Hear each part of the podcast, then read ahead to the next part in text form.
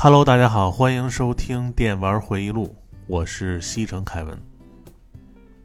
呃，今年呢已经进入下半年了，呃，工作是越来越多，然后近期也是有很多出差的计划，可能下周啊，因为出差节目可能要停更一期啊，这个请听友们见谅啊。嗯，然后就是最近玩的时间真的不多，大家发现没有？就是每天你要玩游戏的时间变少以后啊，可能会。导致整个人的心情都不是很好，啊，你看我一般每天日常都玩什么啊？呃，一般都是先上这个游具，打二十把左右的街霸，啊，然后呢，这个星际二呢连两把合作模式，呃，暗黑三呢上去刷两把大秘境，啊，有可能再打一两把吃鸡，啊，最后呢再菜几把炉石。每天就这些啊，玩一遍以后，啊，如果这天呢没有什么额外的工作和应酬活动啊，我再去玩这个 PS 四或者 PS 五，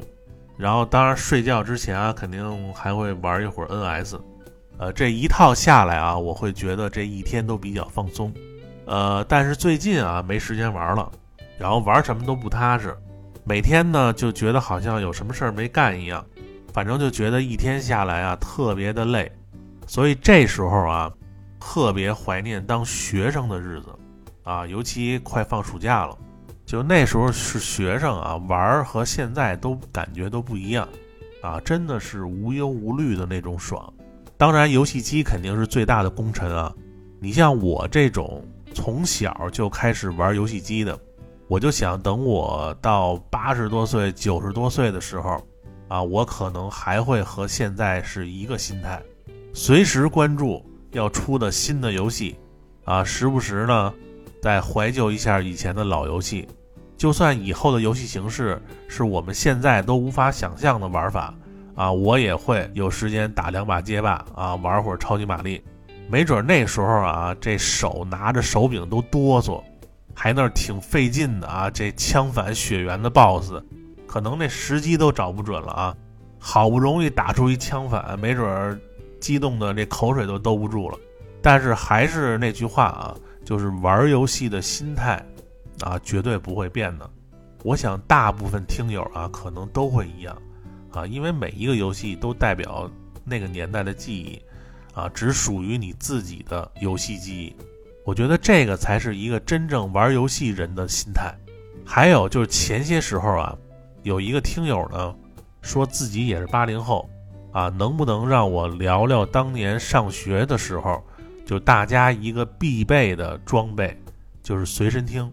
因为他说我要说这个，呃，估计能说的比较接地气儿。其实我觉得这个提议不错啊，随身听那绝对是我们那个年代啊，要比现在手机还重要的电子产品，啊，就那个时候我经常的。带着所谓的女朋友啊，骑着山地车，呃，关系确立的啊，就坐车前面，啊，关系没确立的就坐车后边，反正你甭管坐前面还是坐后边，其实他只要上你这车啊，基本上就成了。然后随身听呢，我戴一耳机，然后另一耳机呢塞他耳朵里，啊，听着张信哲、草蜢，然后迎着夕阳，骑车一起回家，或者呢，在这个操场篮球架下面。那块大石板上坐着一起听歌，就那感觉啊，比现在你开着车带女的出去要美多了。那种简单的快乐现在已经不再有了。呃，所以听友啊，要有学生的啊，一定要在学生时期啊谈次恋爱啊，找个女朋友，以后不管成不成啊，就你人生的这一阶段这个成就必须要弄出来，是不是？当然，你搞对象别耽误学习啊，这个也别做出格的事儿，就要这种心跳的感觉。同时呢，找一首喜欢听的歌啊，反复的听。将来某一天呢，你再听到这首歌的时候，那回忆的感觉绝对是不一样的。呃，所以别只傻学习啊，回头您以后记起来的全都是你满脸的大包，什么邋遢的校服，还有山一样高的难题集啊，那不是一个完整的青春。所以随身听这话题呢，呃，我也加到这个就是双色球模拟摇号器里了。我想我要说这个，也一定能勾起各位听友的好多辛酸史。呃，这周啊，因为这个工作比较多啊，确实是没怎么玩游戏啊，新游戏就更别说了。一般工作多的时候啊，每天都会抽时间看会儿小说啊。一般我主要看日本推理小说啊，不知道听友有没有好这口的。反正每年这个什么六幺八呀，就是这种购物节，我都会买一大箱子啊，这小说。呃，当然不只是推理小说啊，一般什么《百年孤独》、什么《铁皮鼓》我也看，只不过没有推理小说上瘾。回头有机会啊，和大家聊聊这个。推理小说这块儿啊，不知道大家喜不喜欢听啊？呃，我一般看的作者啊是这个，你像，呃，江户川乱步的作品集啊，灵石行人馆系列啊，西村京太郎啊，什么沙溢的设计啊，啊，岛田庄司的邪无犯罪啊，占星术，森村诚一的人性的证明啊，像宫部美雪的火车，呃，东野圭吾的恶意。啊，还有什么嫌疑人 X 的现身？呃，放学后，呃，东野的有点多啊。然后还有乙一的动物园。呃，说到乙一啊，我突然想起一个特别奇妙的事儿。呃，好多年前啊，有一次我看完乙一的动物园，然后和这个流氓学校的胖子啊在大街上遛弯儿，然后走到这个十字路口过人行横道的时候，然后我和胖子在那儿等红灯过马路。旁边呢也有好多人在等，我当时啊就和胖子就推荐这本书啊，我就说我说你知道日本那个作者乙一吗？胖子肯定是不知道啊，然后我就说啊，乙一这么出名的作者你都不知道啊？哎呦你个盲流，你气死我你！其实我就为了逗他啊，就诚心说的特别夸张，然后突然呢，就我们前面站着一个就是五十多岁的一个大姐。啊，那长得有点像那个于谦于老师啊，然后突然转过头来就对我说：“他不知道怎么了啊？你能把他怎么着？他凭什么知道那乙一啊？他凭什么呀？”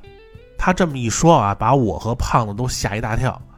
啊！然后我就立刻说：“我说啊，没事儿，我说开玩笑呢。”然后那大姐就说：“以后你少跟他提乙一。”然后说完以后，这红灯来了，那大姐就过马路走了。然后我和胖子当时都傻了。根本就不认识这大姐，然后最可怕的是，那大姐过完马路，回头还看了胖子一眼，因为我记得之前好像正好我让那胖子看那个日本那鸡皮疙瘩，然后里边就有一个巨丑的女的啊，一天到晚跟着那男的，后来我和这个胖子吓得啊，就赶紧往别的路走了。我觉得这个故事啊，就到这儿可以。在那个左下角打一个“北京奇妙物语”的 logo，反正我们俩从小到大在大街上遇到好多这种怪人的啊，这个有机会再跟大家仔细说啊。然后乙一的动物园也非常不错，一版幸太郎的金色梦乡啊，重力小丑，呃，钱胡桃的爱的成人式，啊，这个也是呃脑洞大开的一本书啊。呃，刚才说的这老作家比较多啊。然后最近呢，在看一些新的推理作家的小说，比如说这个四川悠人的《水母不会冻结》，我觉得这本是致敬这个阿加莎的《无人生还》啊，写的还可以啊。呃，采用那种什么双线甚至三线叙事，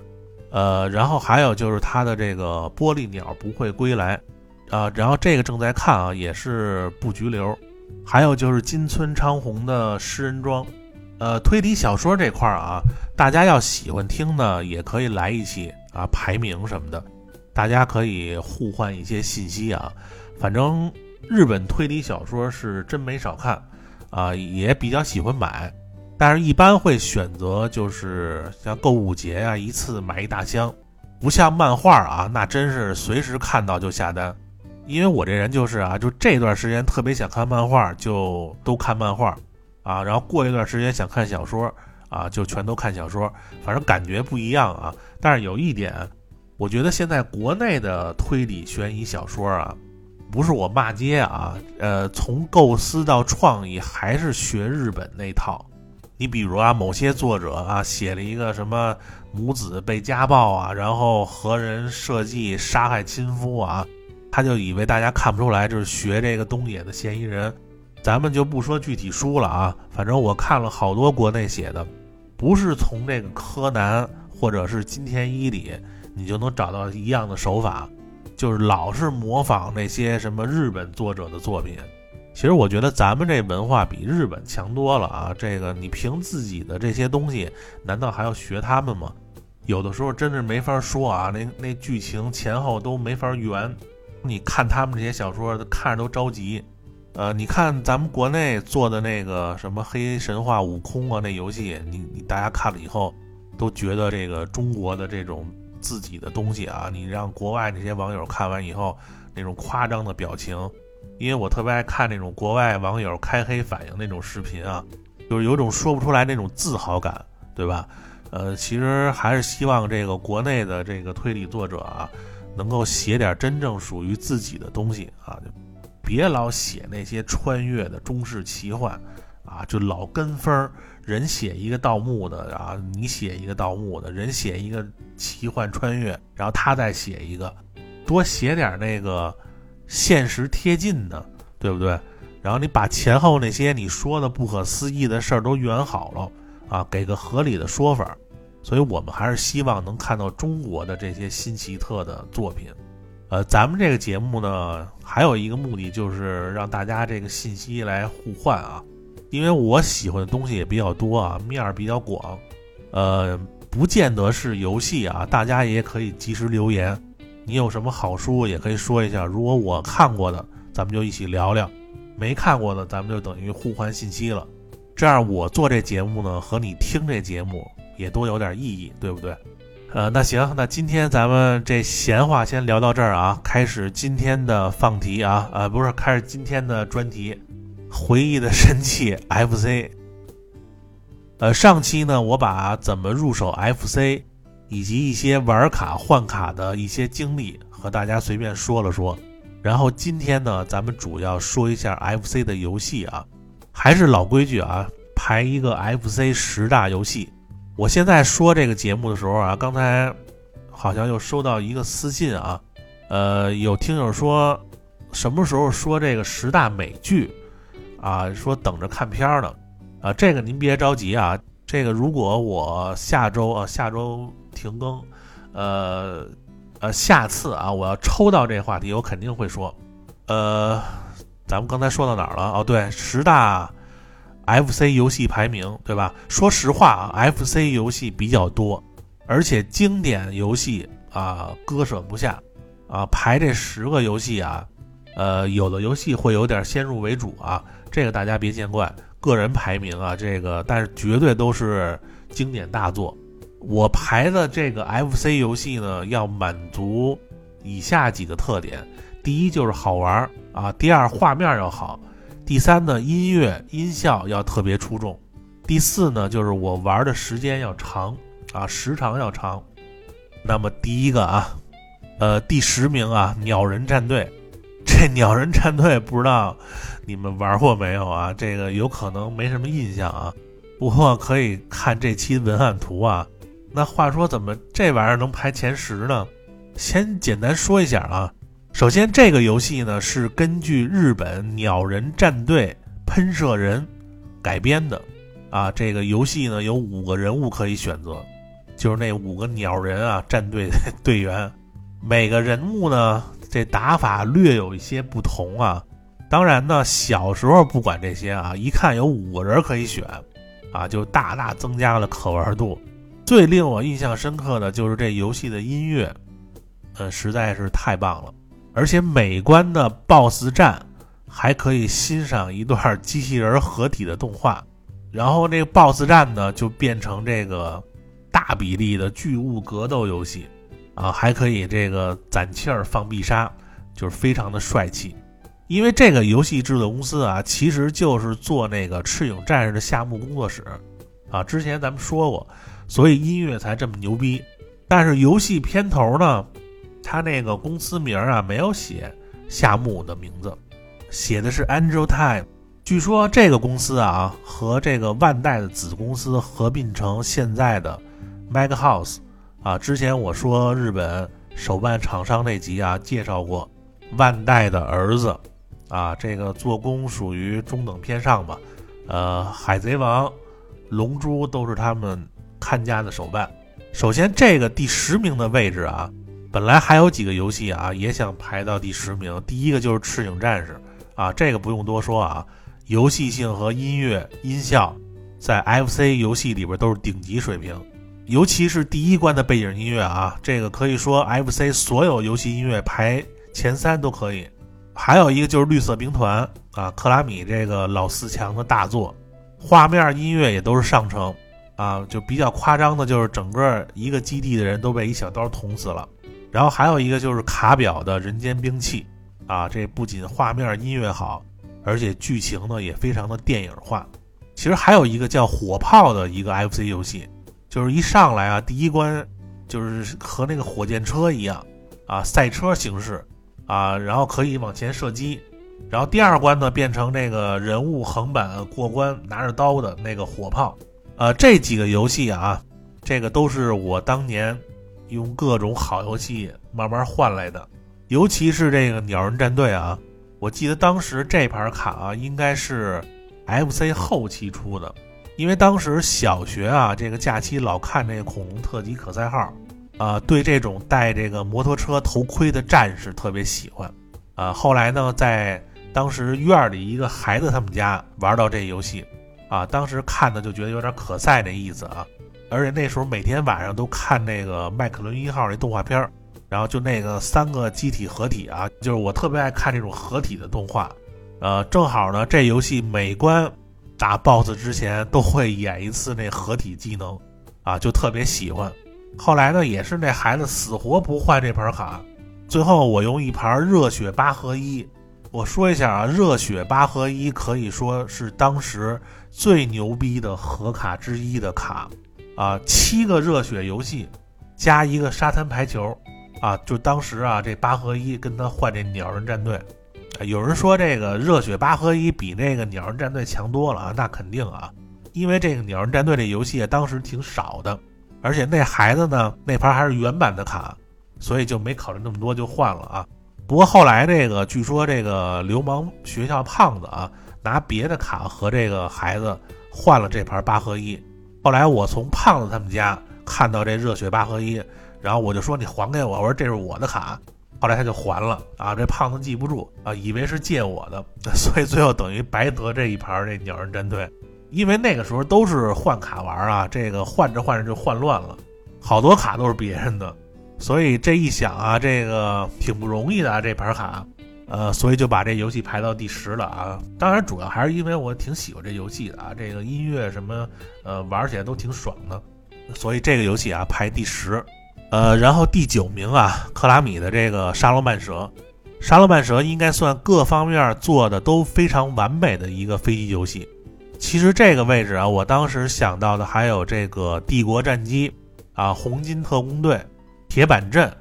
加纳战机，还有这个 FC 后期的烈火九二。但是感觉这个帝国战机它那个机体比例有点大，就不像沙罗曼蛇那种这么细腻。然后红金特工队呢，虽然能做到这个模拟 3D 效果啊，但是场景太单一了，就老是那个那个一个场景，不像沙罗曼蛇啊，这场景变化丰富啊，横版竖版来回倒腾。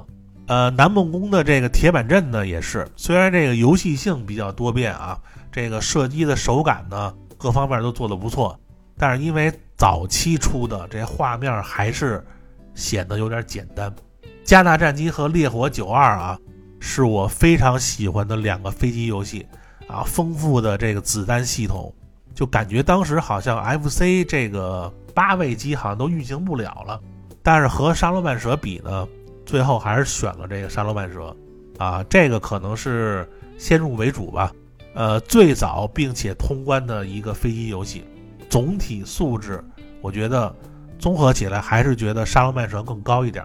呃，因为我就是印象比较深的啊，就是玩沙罗曼蛇啊，从一开始第一关啊，这飞机都到不了长的那块儿，然后呢，就假期一天到晚反复的打，好不容易打到第六关，就最后一关啊，还剩一条命过了 BOSS，正要庆祝啊，突然来了一段飞机高速过封锁的桥段。我操，就那个也不知道是谁设计的啊，就那一块背板啊，我就练了小半个月，绝对是这老四强最难的一个游戏。而且你用这个 FC 主机玩啊，绝对和这个模拟器那个 SL 大法是绝对不能比的啊，这个心态都不一样。然后这个沙罗曼蛇排第九啊，然后第八名啊，这个克拉米的恶魔城一代，呃，FC 的恶魔城其实有四个啊，一二三代，还有一个这个恶魔城王子外传啊，就是那个卡通 Q 版。然后白头发那个，然后那游戏也是非常好玩，呃，但是从这几个整体素质啊，呃，我觉得还是一代更好一点。虽然这三代画面很好啊，发挥了 FC 所有的机能，但是不如一代啊，这个动作优化那么流畅，然后场景设计呢也过于复杂。恶魔城这盘卡啊，我上期说了啊，当年也是费尽心思去找，因为 FC 初期阶段啊，真的是发现一个新游戏。再加上这游戏的都市传说啊，如果你能找到这盘卡，就非常的激动。呃，那你说怎么还有都市传说呀？就因为那个时候没有网络啊，这个资讯也不发达，加上攻略书呢也没有几本，都是靠这个小道消息传播。第一个人说的这事儿传到第十个人就已经变样了。但是不得不说啊，这个《恶魔城一代》绝对可以算一个教科书一样的游戏啊。就各方面都非常出色，难度呢也和这个沙罗曼蛇一样让人疯狂啊！反正玩这游戏必须得背板啊，背板的这个技能啊，就是我从这 FC 练出来的。在没有这个攻略的指导下，尤其到后期啊，一点都不能多费血，多扔圣水瓶才是王道，才能坚持到最后。然后这个名次呢，呃，也有几个备选啊，一个就是忍者蛙。这个是号称 FC 最难的游戏啊，呃，不过非常的经典。然后还有一个就是卡表的名作《希特勒复活》。看我现在玩那个《只狼》，那钩绳用的出神入化，那都是当年这个希特勒复活练出来的。相比《只狼》啊，《希特勒复活》那爪子勾的时机更苛刻。还有一个就是三 soft 的蝙蝠侠也是啊。然后这游戏就是跳跃与时机把控的乐趣。就这种攀墙式的左右来回跳跃啊，这些都是当年 FC 这些游戏练出来的。所以啊，这个恶魔城排第八名啊，这个我觉得应该争议不大吧。然后第七名啊，双截龙二，呃，横版动作过关的游戏 FC 上有很多，做的最好的几个啊，这个啊，你像双截龙系列、托育，呃，忍者神龟系列、热血硬派，呃，怒系列。然后还有后期的快打旋风，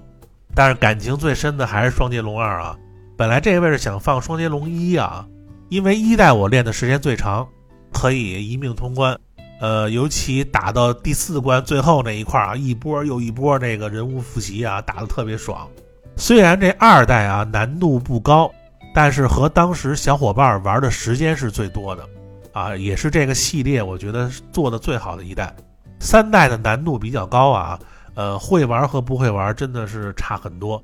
如果在没有攻略的情况下，你会发现这个双截龙三啊，这个主角的这个旋风腿被弱化，然后强力的这个上勾拳和这个飞膝盖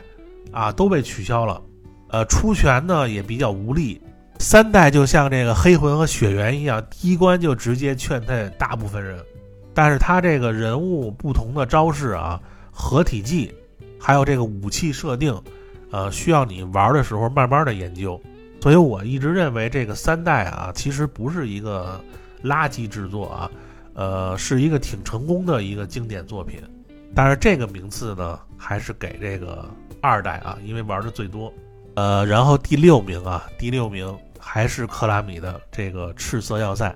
呃，这个名次备选有三个啊，一个是赤色要塞，呃，还有一个是 S N K 的古巴战士。还有一个是哈德森的新人类，新人类那个啊，就是单纯的觉得好玩啊。印象比较深的就是跳那荷叶，反正就这游戏啊，我记得就千万别吃太快的那鞋，不然那个速度一起来啊，这跳荷叶能烦死你。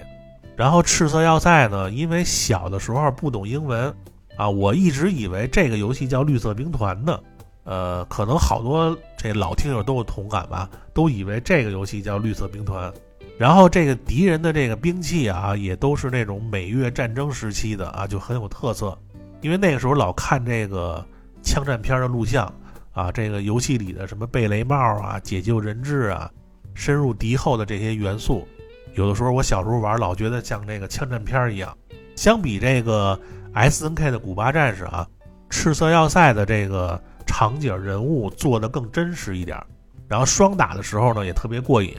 这个游戏难度其实不高啊，然后最后一关那个巨型坦克呢，我感觉用火箭呢那不好打啊，相反手雷呢比较容易。而且 FC 好多游戏啊，这个 BOSS 打到一定程度，就像这个蒸熟的螃蟹一样就变色了。然后这关就是啊，这坦克打着打着就变成橙色的了。然后每一次这个过关那小段经典的这个过场音乐啊，呃，最初手机铃声特火的时候啊，我还用这个当过铃声，就特别喜欢这段音乐，所以这个游戏呢，我就给它排第六名。然后下边游戏啊，前五的游戏啊，都是玩了一遍又一遍的。第五名啊，《龙珠 Z 二代》啊，激战弗利萨，呃，这个游戏应该算 FC 的智力卡啊。本来这个位置呢，一开始想给这个重装机兵，因为 FC 这个重装机兵实在是太好玩了。但是当时这龙珠 Z 二代呢，这个给我感受更多一点，主要是当时这个龙珠的漫画太流行了，啊，能玩到龙珠的游戏就已经很激动了。反正我是从这个龙珠 Z 二代开始玩的啊，然后这盘卡也是我当时自己买的，非常的贵啊，呃，当时好像一百多块钱一盘。我觉得这个游戏啊，应该算我最早接触这个卡牌类的游戏。玩的时候呢，有点像那种就是智力棋。就上小学的时候啊，就是好多同学啊，都自己画这种智力棋，就是从数字一到数字几千的。然后有的数字里呢，有不同的特效，有的那个格呢，你走到这个第六十步啊，它这样写着往后退十步；有的是往前前进二十步。然后这种棋大家都玩过吧？反正都是自己画的啊。后来他们好像还加了好多这个乱七八糟的技能。我记得那个时候就是一下课，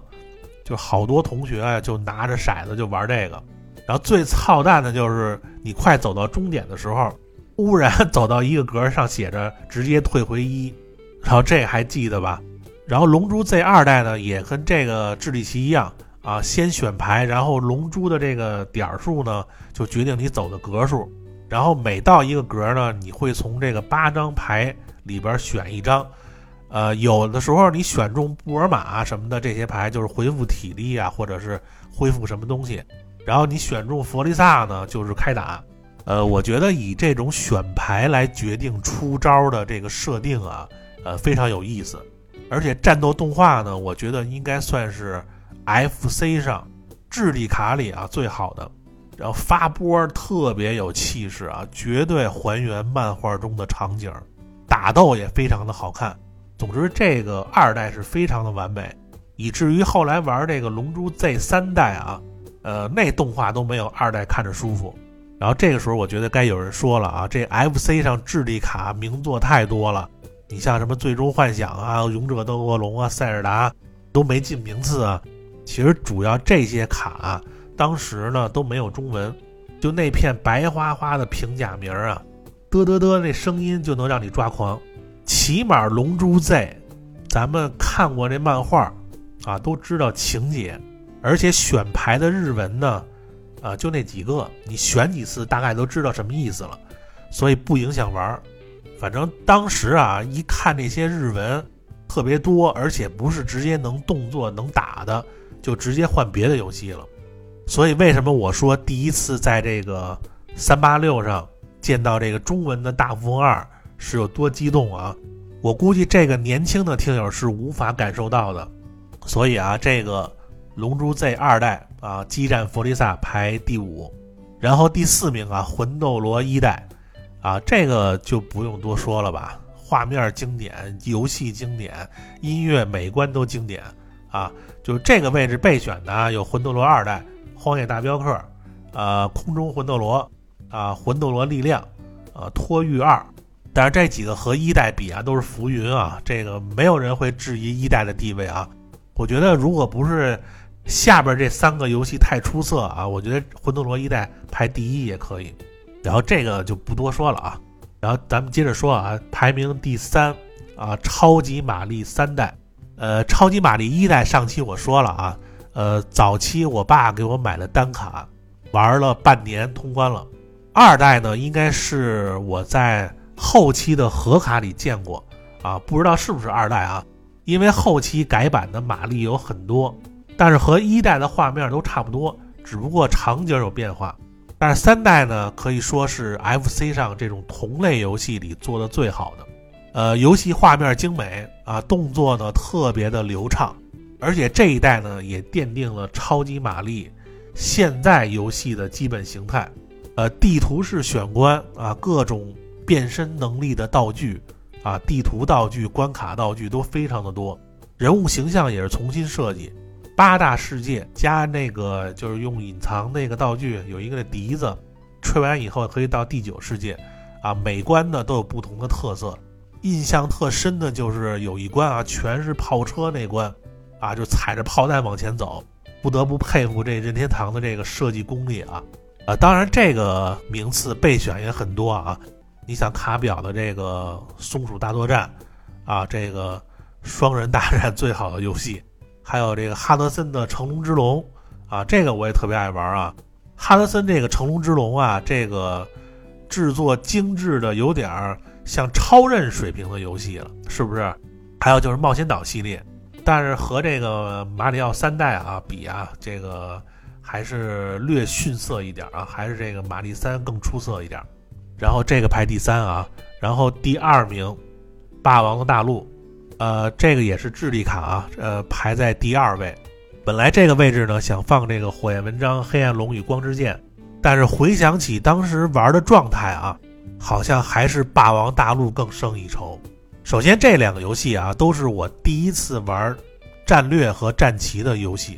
还是语言问题啊。由于火焰文章这个日文实在是太多了，基本上都是蒙着玩的。虽然后来也会玩了，呃，但是和三国相比，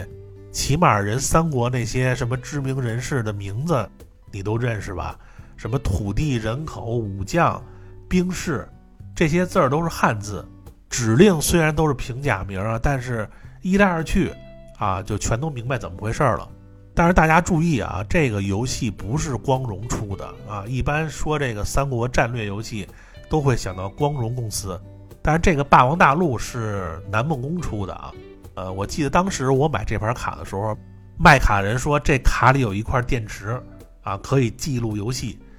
啊，这也是我第一个玩的可以记录的游戏，而且说一个大家都认可的说法啊，就是《霸王大陆》里每一个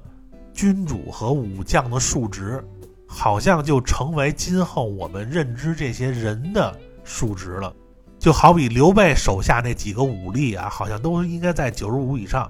曹操手下呢，虽然不如刘备的高啊，但也都是在八十五到九十出头。然后孙权手下呢，那些武将的武力啊，基本是在七十多到八十多之间，有几个可能到九十出头的啊。反正就今后玩别的三国什么战略游戏，好像也都是这样。智力也一样啊。这个《霸王大陆》里的计策有很多啊，智力很高的这个文官呢，有时候这计策啊非常的厉害。你比如像诸葛亮这奇门遁甲，这就不是人用的。还有就是这个游戏里细节非常多啊。呃，你比如说和这个君主来单挑的话，然后赢了以后可以捡到这个稀有装备，什么倚天剑啊、七星宝刀啊，都在这些君主的手里。然后所有这个人物这头像的这表情呢，除了正常以外，还有笑和沮丧的变化。然后游戏里呢，有很多人可以进行超级变身，大家最知道就是这个一级和这个阿慧男。变身的意思啊，就是指这个。人物属性啊，就是变成这个变态的数值。你比如说一级啊，这个忠诚到一定程度以后，然后就可以变身，武力和智力直接二百五十五。然后其他人的变身呢，好像条件就比较复杂了。呃，当时这些信息啊，那都是之后从这个杂志上才知道的。因为我那时候玩这个霸王大陆啊，这个能统一天下就不错了。反正我就记得那时候，呃，不太爱用刘备，因为刘备的人物太厉害了，玩的没劲。呃，喜欢用稍微弱一点的君主啊。呃，除了那几个超强的这个武将啊，我记得华雄和许褚那两个武将也特别厉害。反正那个时候一聊三国啊，都爱在这个武将上加上数值。啊，你比如说什么八十多的武将，你还敢单挑九十多的？什么智力七十多，你还敢出来献策？是不是？反正那时候都用这个霸王大陆来当这个测量标准，所以我把这个霸王大陆啊排在第二位啊。这个确实是游戏性、画面、音乐都非常完美的一个作品。呃，我觉得这个听友应该是认可的啊。然后这个游戏玩的时间也是最长的。然后第一名啊，第一名《忍者龙剑传二》。这个位置没有备选啊，如果要有备选，也是这个《忍者龙剑传》的一代和三代。为什么把二代排第一啊？因为这个 FC 上忍龙一共有三代，啊，一代呢就是这个初代啊，也是这个三部曲里边最难的一代。当时这种以动画形式来交代剧情的游戏很少，呃，反正我就记得一代那片头动画那音乐特别好听啊。然后二代呢，是我最先玩这个系列的一代，呃，我觉得是这个三部曲里边人气最高的一代啊。二代的画面、音乐已经提升到一个很高的高度了，手感也比一代顺畅，尤其是那个第二关列车那关那立体效果啊，你说这是 M D 十六位游戏都可以了。然后影分身的加入啊，使得这个打的时候更加帅气啊。然后就是剧情。啊，虽然当时日本看不懂，但是这个过场动画做的太细了，基本上你也都明白它什么意思。这个游戏当时我是买的一盘八合一里的，啊，它带的一个二代，然后练了一个假期，最后呢可以一命通关。因为它二代里很多危险的这个地形啊，你可以用这个忍术来帮助你过关。然后忍龙三代呢，呃，应该算是难度最低的啊。这个虽然影分身被取消了。但是这个光刀的加入，啊，这挨打时的动作呢幅度比较小，然后增加了攻击道具的强化，但是和二代相比啊，这三代制作明显不如二代，啊，就一看可能就是，呃，FC 后期啊，这个可能超任快出了，应该是忙着开发超任的这些游戏了，呃，所以我就把这个忍龙二代啊，这个排在 FC 最好的游戏，呃，各位听友不知道你们意下如何啊？呃，欢迎各位激情留言啊，或者是你们自己也排一个我看看啊。总而言之啊，呃，你得仔细想想这游戏是不是在你心里排第一。这十个游戏可是我想了半天才排出来的。反正我就觉得这忍龙二代啊，确实没有几个游戏能超越，各方面都非常的出色。好，那今天咱们这个 FC 专题先告一段落啊，然后今后具体游戏呢？也会随时拿出来说一说啊，呃，下期又开始抽新的话题了，大家一定要点订阅，继续关注。呃，七月份呢，还真有几个大作值得期待啊，具体呢，咱们下期再聊。那今天感谢各位的收听啊，咱们下期再见，拜拜。